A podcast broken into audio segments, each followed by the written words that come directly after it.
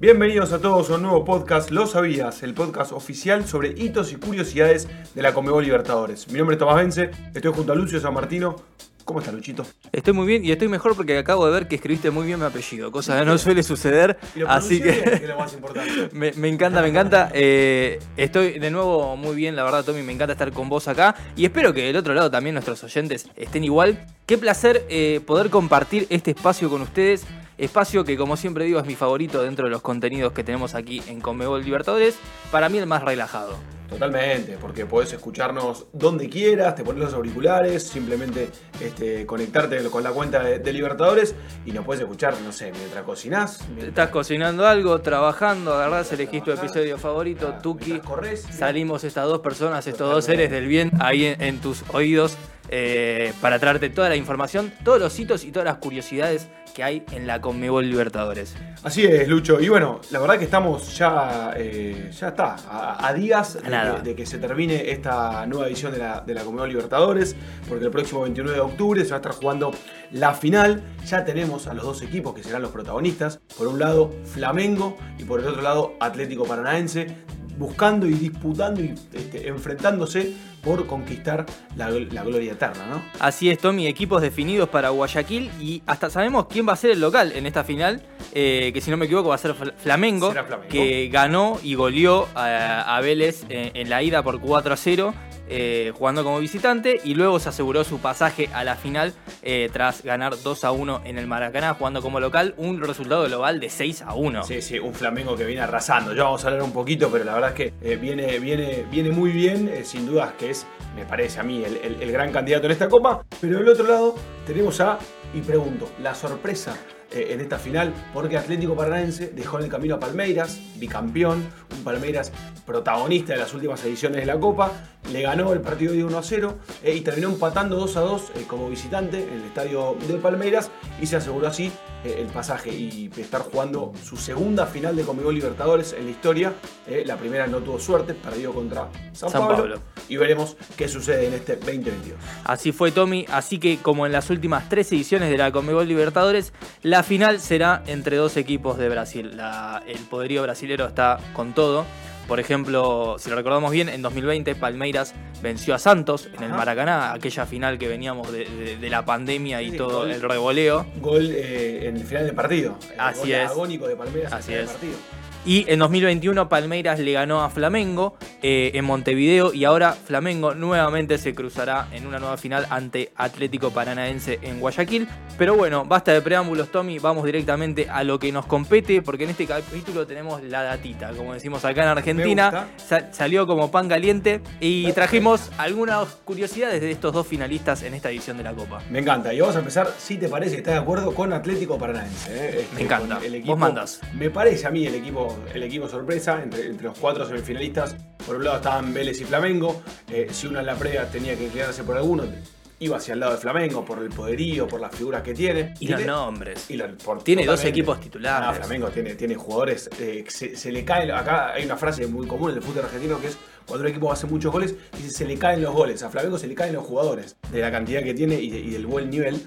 Y del otro lado estaban Atlético, Atlético Paranaense y Palmeiras. Palmeiras que llegaba siendo el bicampeón, con un invicto de, de- de un montón de partidos, con eh, Abel Ferreira que cada vez que jugaba mano a mano lo ganaba. Eh, entonces me parece que acá estuvo eh, claramente la, la sorpresa en esta, en esta semifinal de Conmebol Libertadores y un Atlético Paranaense que como dijimos vuelve a una final de Copa.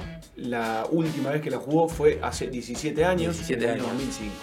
Así es. Yo estaba en quinto grado en 2005, Tommy. Mi, mi- mirá, Mirá lo joven que soy, te sorprendí. No me había- tenías tan joven. Había terminado el colegio, sí, me, me sorprendiste. Había terminado el colegio hacía hace poquito, hace algunos años. No sé si Mejor. Pero, pero ahí estaba, empezando, mira, empezando eh, donde terminamos hoy, eh, empezando a estudiar y demás. Pero 17 años atrás, eh, un Atlético Paranaense que eh, consiguió, consiguió llegar a esa final, que termina perdiendo frente a San Pablo, eh, empata el partido de ida y en la vuelta en Le Monumbí eh, San Pablo gana 4 a 0. Estuvo, estuvo muy lejos Paranaense de, de poder pelear el título aquella vez. Así es, mi segunda final entonces para el Furacao. Aunque este año va a ser distinto, porque en el banco de suplentes tiene a un viejo sordo, como decimos acá, Luis Felipe Scolari, más conocido como Felipao, que es un símbolo de la Conmebol Libertadores. ¿Y querés saber por qué? Me encantaría. Te dejo algunas marquitas que rompió en esta edición de la Copa, por ejemplo. Eh, se convirtió en el primer entrenador que consigue superar la fase de octavos de final de Conmebol Libertadores en ocho ocasiones. Esto quiere decir, resumiendo, que todas las veces que disputó octavos de final en su carrera siempre las pasó. Escolar y en octavos gana. Eh, es una fija. Primera regla de la Es un pleno escolar y en octavos. Y después tengo otra que para mí es lo mejor. Con el pasaje a la final de Atlético Paranaense, Felipao se convirtió en el segundo entrenador con más Conmebol, con más finales, perdón, de Conmebol Libertadores. Llegó a su cuarta definición, igualando a Luis Cubilla y Roberto Escarone y en el, top one tenemos al argentino Carlos Bianchi, que logró 5 y obviamente lo supera, 4 con Boca, 1 con Vélez. Eh, y de las tres finales que ya jugó Felipao, ganó 2. Fue campeón con Gremio, Gremio en el 95, si no me equivoco, y con Palmeiras en el 99. 99 exactamente. Así que eh, Scolari, un, claramente, un, símbolo. Un experto. un experto. Y para hacer, para la edad que tiene Scolari, yo creo que se ayornó muy bien al fútbol actual, porque obviamente no, es el mismo el fútbol que se jugaba en el 95 y el 99 que se está jugando ahora. Sigue vigente y dejo una perlita más, que es que Scolari en algún camino, en algún momento de esta copa, eh, hace varios partidos atrás, llegó a deslizar en una conferencia de prensa, dijo, este es mi último año, así que... Me jubilo. Veremos si... ¿Quién te dice se jubila Veremos si Guayaquil, exactamente, se, termina yendo Scolari con una copa más, la tercera para él este, bajo el brazo. Pero bueno, un, Atlético Paranaense que, si uno va revisando lo que fue esta, esta Conmebol Libertadores, cómo le fue, eh, el arranque que tuvo, sobre todo esos primeros cuatro partidos, apenas ganó uno de los primeros cuatro partidos en fase de grupos. Si mirás y encontrás algunas derrotas, una por ejemplo eh, perdió 5 a 0 contra Strongest en Bolivia, un resultado que habría que empezar a buscar en los libros de historia de la, Copa para encontrar algún finalista que haya perdido por, este, por tanta diferencia eh, en, a lo largo en una misma edición. De, Tendríamos que haber buscado ese dato. Estuvimos flojos. flojos. Pero, te digo que eh, este, es, es un resultado que claramente llama la atención, pero además tuvo un quiebre y después en octavos, cuartos y semis le pasa algo que es también muy curioso, que es que pasó las tres instancias casi de la misma forma. En octavos termina este, ganando de forma única. En cuartos, lo mismo. Y en semifinales, como comentamos hace un rato, también le sucedió. Claro, porque en octavos, eh, Paranaense eh, pasó con un gol el minuto 90, si no me equivoco. Había ganado 2 a 1 en la ida ante Libertad y perdía 1 a 0 y Rómulo hizo el gol de la clasificación. Había ganado 2 a 1, perdió 1 a 0, iba a penales, minuto 90, gol de Rómulo. Exacto. Festeja Paranaense. Y si no, si no bastaba con eso, en cuartos pasó lo mismo. Fue un 0 a 0 en la ida con Estudiantes y en un partido bastante cerrado se lo terminó llevando a último minuto. Con gol, minuto 96, si no me acuerdo mal, con gol del joven Víctor Toda una promesa, 17 años, que hizo el gol eh, ahí para llevarse la clasificación a semifinales en el Estadio 1 de La Plata. Totalmente, en semifinales, como, como decíamos, que había ganado 1-0 el partido de ida contra Palmeiras como local, fue a jugar como visitante frente, frente al, bicampeón de la Copa, perdía 2-0 y termina empatando el partido. Hace primero gol Pablo el descuento, ya con ese resultado este, Paranaense llegaba a, penales, o el partido se definía en penales, y en el minuto 85 el uruguayo de Veterans eh, convierte y una vez más, 17 años después, este Atlético Paranaense en la final. Mira, ya cómo me pongo. Me alejo del micrófono. Yo te, me siento, te veo, estoy, mareado. Estoy mareado de tantos datos. estoy mareado de tantos datos, pero tenemos más, ¿no? A ver, sí, vamos, pará. No es que tenemos más. Nos tenemos que usar de vereda ahora. Es verdad. no, para Río de Janeiro. Vengo, claro, no, para el, para el Maracaná, eh, para, para Río de Janeiro, la playa. Mira. pienso Río, pienso Ipanema, pienso me gusta, me gustaría, me gusta, ya estoy escuchando el sonido de la playa ahí, me, viene ahí a, las orejas. Y porque de Flamengo aparte tenemos mucho para decir. Y empezamos con que es claramente uno de los protagonistas del fútbol sudamericano en los últimos años. Eh, llegó a su tercera final en cuatro ediciones, le ganó a River en 2019 allá en Lima, y perdió con Palmeiras el año pasado. Y esta obviamente es su segunda final consecutiva si contamos la del año pasado también. Eh, en estos cuatro años hay que decir que Flamengo perdió en octavos contra Racing en el año 20, en 2020. Que podría ser la, campaña más floja, si te podemos decir. Sí, pero además si vas a mirar ese partido, empata contra eh, eh, empata en Avellaneda y el partido eh, pierde por penales. Flamengo jugando a ganar, pero en un partido en el que generó no sé cuánta chance de gol y, Arias, el arquero de Racing, fue la gran figura. Así que, así que sí, pero bueno, se queda fuera ahí. Estamos hablando entonces de un equipo que, que llegó a tres finales en las últimas cuatro ediciones, este, así que es, muy meritorio. Y, y como decía, decíamos, ¿no? Un equipo repleto, repleto de estrellas. Eh, Gaby, Gol, Bruno Enrique, bueno, que no están jugando. Vidal. Rascaeta, Pedro. Felipe Luis. Pedro. Lo de Pedro es increíble, 12 goles en 12 partidos. Es el goleador de esta edición y obviamente de Flamengo. Increíble, David Luis. Eh, digo, se, se caen los nombres. Bueno, Eh, Prato lo decía en las declaraciones cuando terminó el partido el otro día, es un equipo que tiene tres jugadores europeos por puestos casi.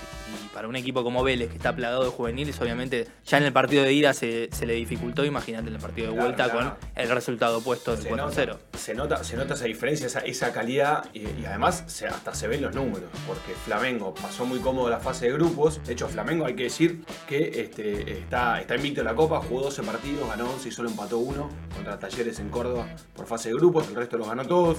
eh, que tanto en octavos como en cuartos como en semifinal eh, barrió, por decir de alguna forma, a sus rivales. A, a Tolima le terminó ganando con un global de 8 a 1, le hizo 7 goles en Maracaná. Eh, a Corinthians, que aparecía como un rival de peso, eh, le termina ganando 3 a 0 en el global. Y bueno, y a Vélez, como decíamos antes, Lucho, eh, le gana 4 a 0 el primer partido y ya deja la serie sentenciada. Termina ganando 2 a 1 en Maracaná de vuelta.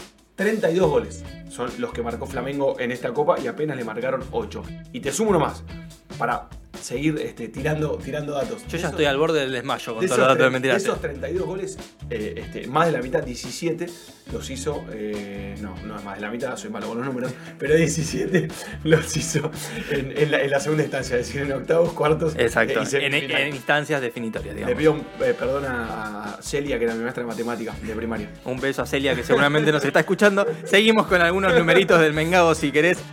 porque con el triunfo ante Vélez en la semifinal de vuelta extiende su racha invicta como local a 20 partidos por Conmebol Libertadores, 17 victorias y 3 empates. Y es eh, la más extensa en su historial en la competición. E inclusive se clasificó a la final tres veces.